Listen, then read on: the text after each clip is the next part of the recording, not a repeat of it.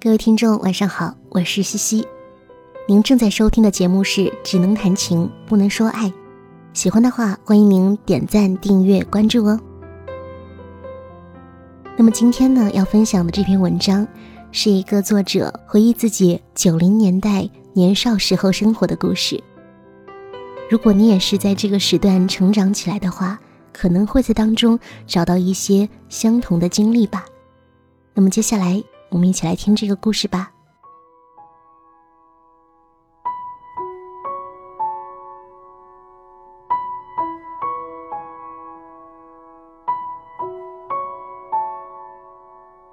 去我的九零年代，作者张小涵。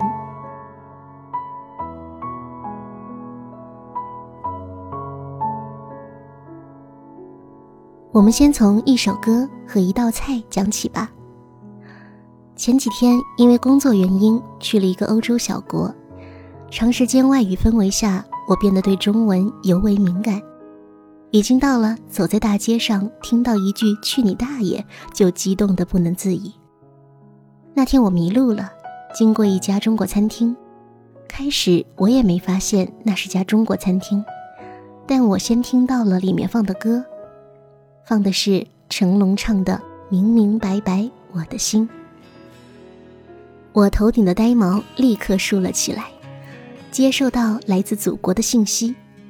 之后，我情不自禁朝着这首歌的方向走，闻到一股扑面而来的红烧鱼的味道。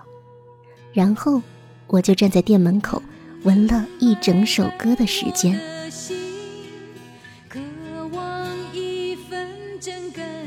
不知道你们有没有发现，每一种久别重逢的味道。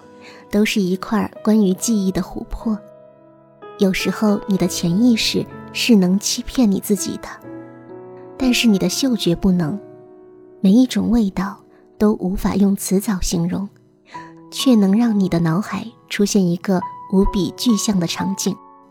就好比每次闻到 CK One 的味道之后，我就能想到地铁里玩手机的男白领；闻到硝烟的味道。就会想到无数个喝过大酒之后，走在满是鞭炮、红色碎屑的街道。其实钱也是有味道的，是一种经过无数人转手却不会沾染任何人本身气味、冷漠而肮脏的味道。有这种味道的，还有麻将牌。所以每次走进棋牌室。听着无数麻将牌噼里啪啦摔在桌上，我会不自觉地深吸一口气。朋友问我：“你在干什么？”我说：“嘘，你闻，这是钱的味道。”他不屑笑着：“这是输钱的味道。”不过这些都和红烧鱼无关，红烧鱼的味道是属于大哥的。没上学时。我曾经是大哥的马仔，我不知道他真名叫什么，但是院里的大小孩都喊他大哥。开始我不这么叫的，我奶奶和我妈在讨论白菜是不是又涨价了的时候，把我推到他旁边。他说：“去和大哥哥玩去。”我叫他大哥哥，他很不满意，轻蔑地看了我一眼，说：“叫大哥。”我问也没问为什么。点点头，叫了声“大哥”，他一转身，我小声补充了一个“哥”，内心犯贱的本性才得到满足感。我并没有看过他打架，但是因为他看过所有周润发的电影，了解的剧情比所有其他小朋友都超前，所以他变成了大哥。只有叫他大哥。他才愿意把赌侠的故事换成第一人称讲出来。每个故事的开头都是我当年二年级的时候。上小学前，我知道最高的学历是小学六年级，他已经到四年级了。对我来说，他的人生也就只剩下两年了，已经是道行颇高的人类了。所有小孩活到六年级。而爷爷奶奶生下来就是爷爷奶奶。那是港产片的光辉岁月。出租碟片的地方，周润发和周星驰的 VCD 摆在货架最显眼的地方，封面特别破旧。我是受到赌侠系列摧残的少女。我爸当初很迷恋发哥的风采，很多讲赌博的电影总会有一个大佬的义女，留着长长的指甲和倾泻而下的乌黑长发。每次他摇骰子，都拔一根头发下来，直接勾着摇。然后大佬在旁边得意地说：“我从小用牛奶给他泡手的。”然后我爸转身对着我说：“以后你也用牛奶泡手，练好了我带你去澳门。”我小时候也天真的以为用牛奶泡手，长大之后就能长成梁咏琪和钟楚红了。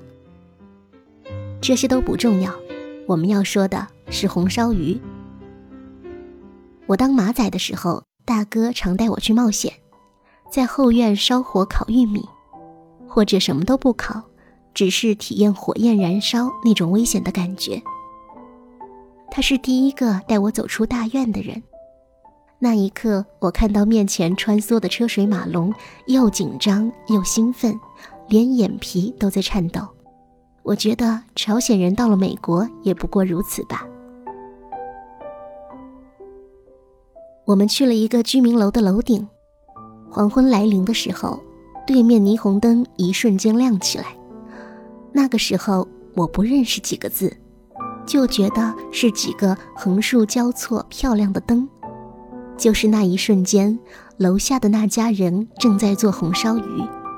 他问我：“你闻到这个味道了吗？”他说：“这是红烧鱼。做红烧鱼之前要把鱼先洗干净，抹上薄薄的一层盐巴，还得耐得住性子，用各种调味料浸一个小时，之后放油去炸，炸到麦田的颜色。你见过麦田吗？”我摇摇头，他说：“你以后去闻面包，那就是麦田的味道。”我之后见过许多写文章的男生，但是再也没有一个男生让我听他描述一道菜就流口水，只有大哥可以。他一边说，对面的霓虹大房子里就传来导师一定不会转身的歌声。成龙和陈淑桦唱的《明明白白我的心》，他让我学着唱女生的部分，他唱男生的部分，我就跟着他唱。我一边唱一边在想，他一定是要和我过家家了吧？我问他，那个唱歌的地方是什么东西？他说，那叫夜总会，大哥要去的地方。我爸爸也去的。我又问：“你现在练歌是为了以后去唱吗？”他说：“这倒不是，是我想在春节联欢晚会上和我的同学王海燕一起唱。春节后，我和王海燕约好了一起烧红烧鱼。”我似懂非懂的点点头，问他：“我能去吃吗？”他斩钉截铁地拒绝了我，说：“三年级以下是不能吃的。”然后他很不满意的跟我说：“以后你也别来跟我练了，你五音不全，都要把我练跑调了。”后来我就变成了真正的五音不全，音乐考试永远拿不到优秀。学心理的朋友说，这是童年阴影。如果真的是这样，那应该就是这次吧。从那以后，我讨厌所有名字里有“海燕”的两个字的女同学。他们总能打败我。别以为一个六岁的女人是不懂这种微妙情感的，其实他们什么都懂。女孩越是在无知的时候，越容易喜欢一个人。隔壁的强子为你打了一架，你就已经觉得拥有全世界了。那时候我喜欢《成长的烦恼》里面的麦克，和我爱我家里的梁天。直到现在，我看无数遍《我爱我家》的重播，都对梁天爱得不可自拔。操着一口北京瓶，总是吹出一片前程似锦，又总是在生活中跌跌撞撞，一事无成。我喜欢过的男孩都不过如此。带着明显的人性弱点，一边逞强一边懦弱，这让他们总是在男人和男孩之间徘徊。我还看过梁天演的一个电视剧，叫《金马大酒店》，大哥带我眺望霓虹灯，也叫金马大酒店，是我们那儿的夜总会的鼻祖，在我家后面。之后好几年听到的歌也就那么几首，明明白白我的心，你究竟有几个好妹妹？还有东方之珠。在看到歌词之前，我老是把东方之珠想象成东方之珠，每次一听啊，都是一身汗。周杰伦出现的时候，我们搬家了，地头蛇被枪决了，金马夜总会也悄然落幕了。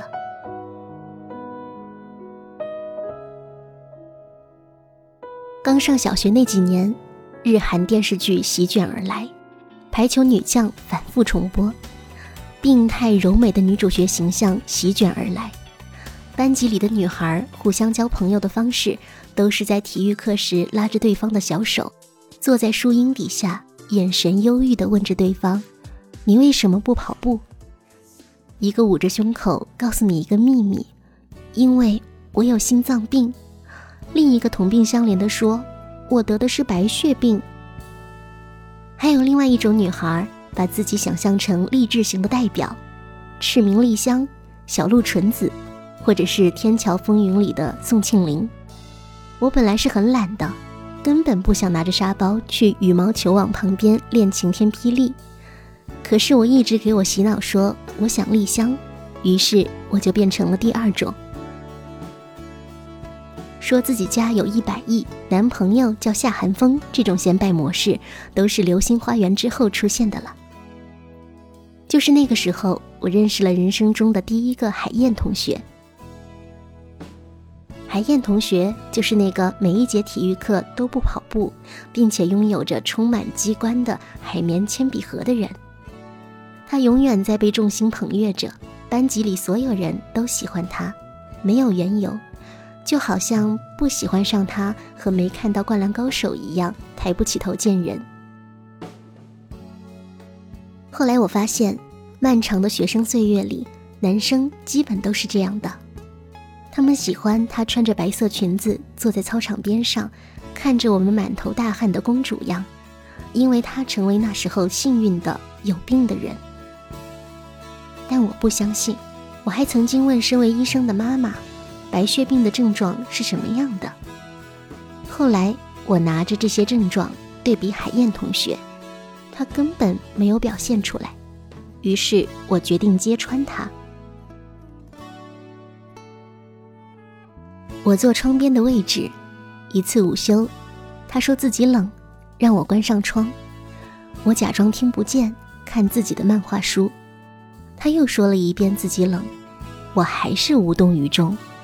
他被我激怒，耍起脾气，站起来，声音稍大一点，说了一句：“我冷，你把窗户关上。”周围几个同学也站起来，围观着我们对峙。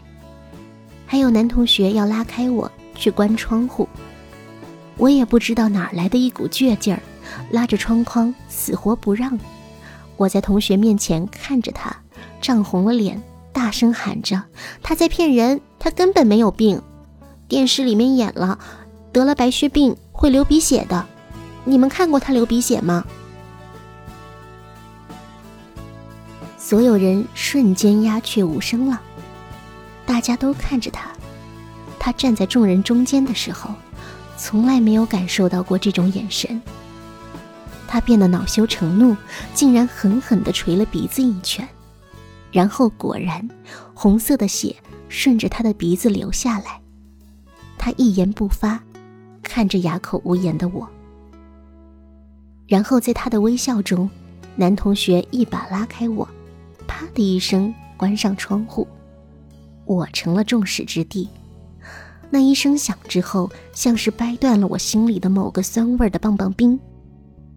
之后我明白，所有看上去甜的。轻快凉爽的棒棒冰里，藏着的都是嫉妒。他的确没有白血病，但是他有另外一种病。我高中的时候交的男朋友也是这样的，可以控制自己的鼻血狂流，所以常常上演我们时日不多、苦命鸳鸯的戏码。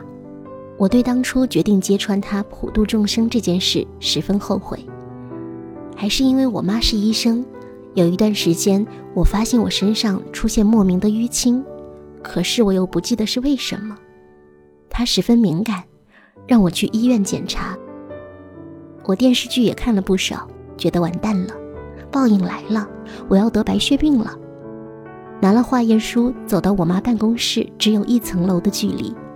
腿不自觉地打软，连滚带爬地跑上楼梯，一路上摔了两跤，还没把化验单递到我妈手里，站在门口，看到来看病的病人排着长队，我越着急越挤不进去，于是站在门口就哇哇大哭起来。所以，有关病痛的美丽，都是像我们这样的混蛋创作者的幻想。其实，所有疾病都是最根本的痛苦，没有一种疾病是美丽的。但是那件事却让我收获了真正的支持者。海燕事件之后，我被冷落，儿童的孤立是没假装的，所有人成群结队的从你身后跑过来。你也被混入队伍中。当你以为这件事已经平息过去，然后一大群人有说有笑，就嗖的呼啸而过，你又被剩在原地，成了一个孤独的奔跑者。姑且叫他 Z 吧。他本来是跟我八竿子打不着的人。我们坐在教室的一个西北角和一个东南角。我们之间的距离曲折的像是一条贪吃蛇，他却特意来问我，来跟我说：“你直到现在还是不相信他有白血病吧？”我心有不甘，却不敢回答，没吭声。他接着问：“那你相信奥特曼吗？”我摇摇头。“你相信圣诞老人吗？”我摇摇头。你相信灰姑娘吃了毒苹果这件事吗？我摇摇头。他很满意的把一只红富士放在我的桌上。我也不相信。我们做朋友吧。理解这件事，在逆境的时候显得尤为重要。他说：“你要坚持你的想法，因为我们是少数，所以我们更要坚持。”直到现在，我都不太相信这句话是从一个小学三年级的男生口里说出来的。人随着年龄的增长，才会渐渐接受一些虚情假意，也去同流合污。我们是天生的迷信真实的人，虽然越长大，我越为这种较真感到痛苦。我不喜欢别人说“我是对你好”这句话。我就在心里面想，这种时候无非是为自私找了一个好听的托词。他是上个世纪最后一个为我奋不顾身的男孩。当初排挤活动连绵不绝，期末考试的时候，调皮的男生故意扔小抄，落在了我桌子上，被老师抓了个正着。我还没反应过来，他扔下笔，噌的站起来，说这是我丢的，丢错人了。我是丢给海燕的。我看见坐在前排的他，身体稍微抖了一下，震惊到不行。老师也很震惊于他的大义凛然，走过去一耳光抽在他脸上，像那一颗不存在的毒苹果，也像挂在墙上屏蔽栏上最鲜艳的大红花。Z 仿佛什么都懂。他每天看新闻联播和晨间早报。当我还沉迷于樱木花道的时候，他已经活到了成人世界。他家很早就有了电脑，是我认识的人里最早会玩大富翁的一波人。他说我很像孙小美。他帮我做所有的，小明和小红向着对家走，却永远一个快，一个慢。错失彼此的悲剧应用题。也就是他告诉我，我们马上要进入到千禧年了。我问他什么是千禧年，他说就是所有电脑一起中病毒死机。我又问他什么是病毒，他无奈地摇了摇头，可能是嘲笑我的知识贫瘠吧，也可能是他讲不出来。我说，千禧年来了，我们会有什么不一样吗？他说，哪里都会不一样的，但是我们还是会一样的。我问：“哪里是一样的？”他说：“就是我还是会帮你做应用题。”说这句话的时候，他正在帮我写答。综上所述，他们不会相遇，所以选 D。临近千禧年，我家有了第一台电脑，我做的第一件事就是哭天抢地的让我爸装大富翁。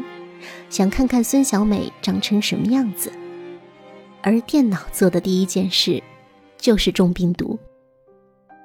屏幕一黑，我的游戏里辛苦买来的北京、上海、成都、香港，全都没有了。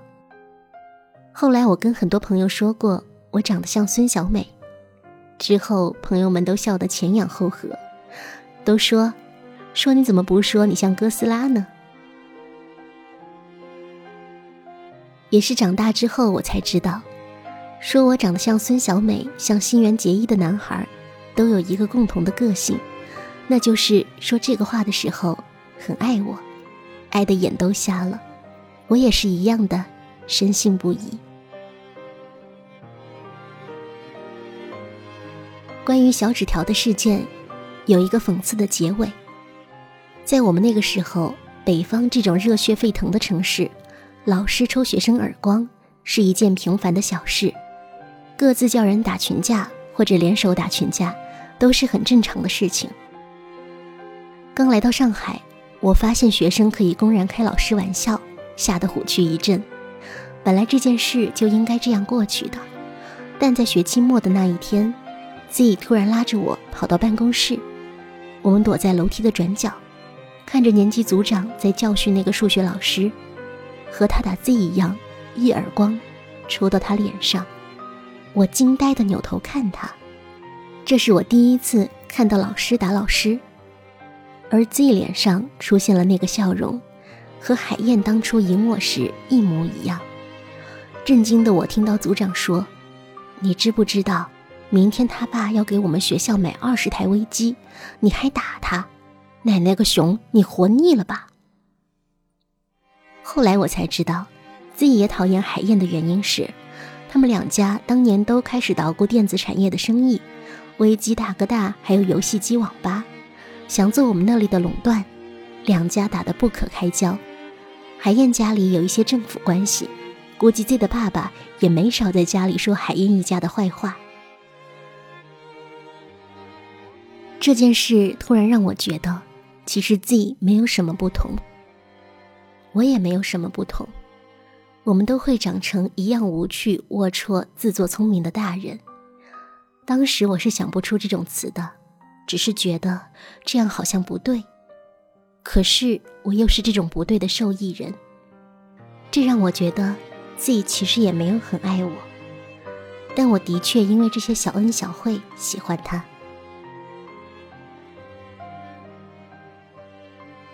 很快。我们各奔东西，他初中去追了全校最漂亮的女孩，大眼睛、长头发，会跳新疆舞，的确丝毫没有假装。他的自信只来自于他自己的优秀。就在最初的迷茫中和全世界盲目的狂欢中，我们进入到了千禧年。那一年，朴树站在了春晚舞台，唱《白桦林》。大批的小卖部关门，变成了乏味的超级市场。聊天室逐渐普及，导致了无数家庭妇女从陌生男人的言语中找到了自己的第二春。大哥大变小了，BP 机的寻呼小姐纷纷失业。我们的大龄男青年叔叔终于要结婚了，他相亲时带回来过不少的女朋友，只有现在的婶婶送了人生中的第一个塑胶笔袋给我，我就觉得他一定会成为我的婶婶。后来送了不少男生家人礼物，却没能成为他们任何一个的家人。前几年我春节回去济南和朋友出去玩，发现大哥成了酒吧的陪酒经理，声音沙哑，穿着紧绷，油腔滑调。他一定不记得我了。关于海燕，我也偶尔得知消息。好像也是一直平顺的当着公主呢。Z 呢？他最后追到了那个女孩，去了外地，剩下的我不知道。这不是一个故事，本来记忆的碎片，就别去强求结局。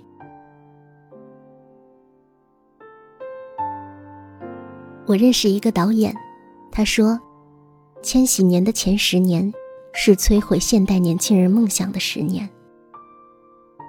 但是我们这一代，就是成长在这十年里。关于我的九零年代，大多数记忆的味道都是飘着雪花膏的香味，那是一种让人感到安全的工业香精味儿。我的所有善良，基本都发挥在了那十年里，而面对世界最初的恶意，也从那里开始。如果下次我们再碰到，就给你讲讲。我的千禧十年吧，晚安。